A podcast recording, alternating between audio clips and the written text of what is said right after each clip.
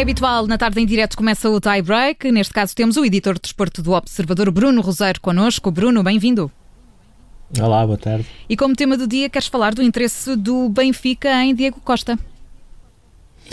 Sim, que, que, ganhou aqui um capítulo uh, interessante uh, e vamos ver se não vamos ter uma novela uh, Cavani 2 ainda antes do tempo. Ou seja, ontem o Benfica fez um comunicado dizendo que não existiam conversações com Diego Costa essa era também a informação que nós tínhamos, ou seja, quando o Diego Costa rescindiu o contrato com o Atlético de Madrid, o Benfica foi um dos muitos clubes que quis saber em que condições é que o Diego Costa poderia ser contratado por qualquer equipa e ficou a saber uh, essas condições e daí para cá uh, não teria havido mais nenhuma conversação. Uh, entretanto, tivemos esta sexta-feira a capa do Record a avançar não só que Luís Felipe Vieira vai uh, querer conversar com o jogador com uma data, inclusivamente, segunda-feira em Madrid. Uh, os responsáveis do Benfica continuam a dizer que uh, não existe qualquer tipo de conversação. Uh, ainda assim, é importante perceber em que moldes é que este, negócios, que este negócio em específico poderá ser feito. Ponto 1. Um, uh, Diego Costa vai ter de baixar aquilo que pede nesta altura, ou seja, uh, aquilo que foi falado, por exemplo, para clubes eh, até brasileiros como o Palmeiras, ele pedia 12 milhões de euros por duas temporadas, portanto 6 milhões por temporada. Uh, o que equivale a dizer 3 milhões líquidos uh, por época. O Benfica, uh, alegadamente, e de acordo com uma informação avançada ontem pelo Mundo Deportivo, estaria disposto a pagar 8 milhões, já com o prémio de assinatura diluído pelo meio. Portanto, há aqui uma diferença de 4 milhões.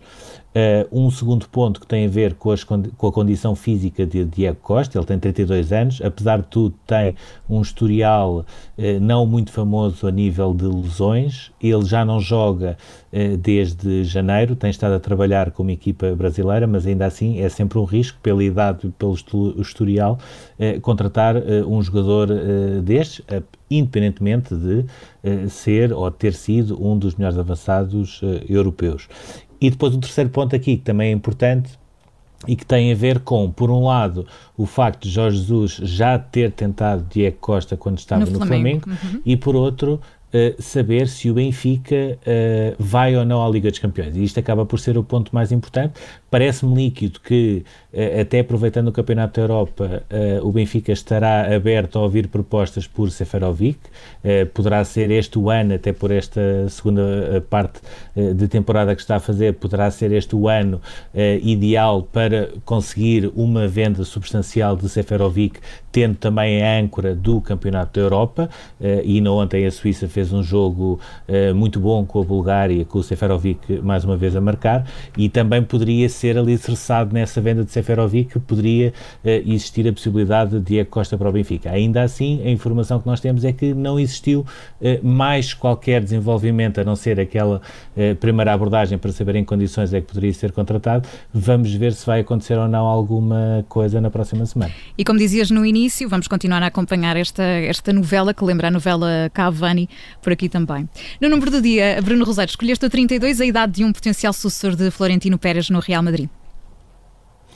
Sim, é, é, aqui não é novela, aqui é mais uh, documentário, portanto não é bem a XN, mas é, diria, um, um documentário uh, mais de Netflix. Mudamos o estilo, sim. Uh, é, o Henrique Riquelme, ele tinha dado na, na, semana passada uma entrevista ao Confidencial e eu tinha ficado, de facto, muito interessado porque é a primeira vez que alguém uh, vem dizer publicamente que está aberto uh, para uma candidatura ao Real Madrid, que eu já explico que é uma das coisas mais complicadas que existe em Espanha. Uh, e fiquei sobretudo curioso para perceber que é o Henrique Riquelme, porque ele tem 32 anos, ele nasceu em Alicante, tem apenas 32 anos e é ainda mais anormal alguém com esta idade abrir o peito e dizer eu quero ser candidato ao Real Madrid. Ele uh, hoje é capa da Forbes também, apresentou, ele é um empresário de sucesso no setor das energias uh, renováveis, é apresentado na capa como o homem da energia solar, portanto a capa é toda uh, dedicada a ele próprio. Ele já ele é filho de um antigo dirigente do Real Madrid que esteve na direção de Ramón Calderón, portanto que foi antecessor da primeira, passa ou, ou da primeira passagem de Florentino Pérez. Uh, e ele volta a explicar aquilo que falta ao Real Madrid, ou seja, aquilo que ele entende é o Florentino Pérez conseguiu criar um Real Madrid versão 2.0, mas agora é preciso dar o passo à frente. E explica e dá um exemplo muito prático. Uh, não se pode dizer que o projeto do Real Madrid é um projeto global apenas e só porque o clube vai fazer uma digressão aos Estados Unidos no início da pré-temporada. É preciso muito mais, é preciso uma estrutura uh, mais profissional e é preciso uh, um, uma forma de, de, gerir mais virada para o século XXI. Uh, portanto, este é, em traços gerais, ele, ele não, não disse em termos desportivos, em termos financeiros, aquilo que quer, está apenas e só a lançar uma espécie de pré-candidatura às eleições. Tem um ponto muito importante, e era isto que eu tinha falado há bocadinho, um, ehm, através da sua empresa, uh, a Box Energy América, consegue dar o aval de 100 milhões de euros que é necessário para qualquer candidato uh, à presidência do Real Madrid, que é o equivalente a 15% do orçamento, ou seja, qualquer candidato ou qualquer pessoa que queira avançar para a presidência tem de dizer está aqui este aval de 100 milhões de euros, portanto eu posso ser candidato. Foi uma, uma nuance que, que Florentino Pérez introduziu eh, nos estatutos do clube e que fez com que não tivesse qualquer oposição em 2009, em 2013 e em 2017. Eh, aparece agora Henrique Riquelme com esta eh, premissa de ter este aval, com esta uh, onda, digamos assim, também do seu sucesso em termos uh, profissionais, uh, que chega também em Portugal. Ele, ele tem a iBox Energy que opera em Portugal e em Espanha, portanto, também aqui nós temos ligação a ele. E é uma, uma pessoa que eu diria que vamos ouvir falar muito nos próximos tempos, seja a nível profissional na questão de, das energias renováveis, seja a nível desportivo na questão do Real Madrid. Nesta, nesta ambição. É curioso e irónico, temos 30 segundos para a memória do dia. Uh, Bruno Rosário, porque foi uma noite muito longa, em 2011.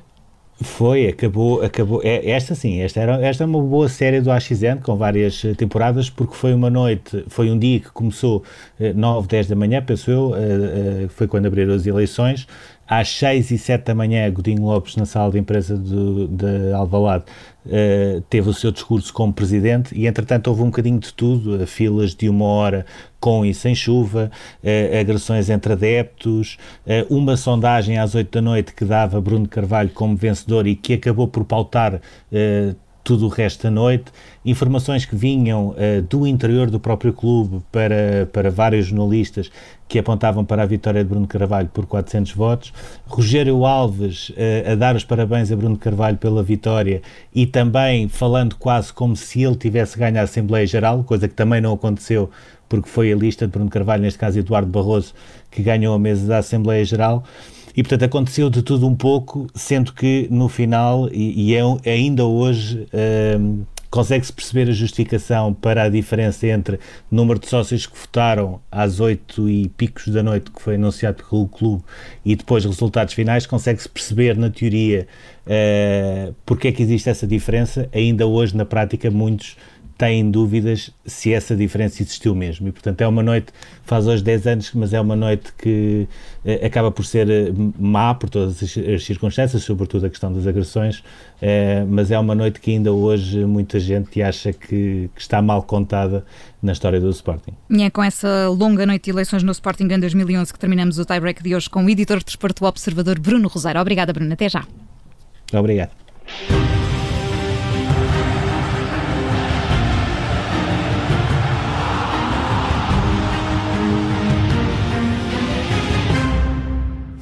Rádio Observador.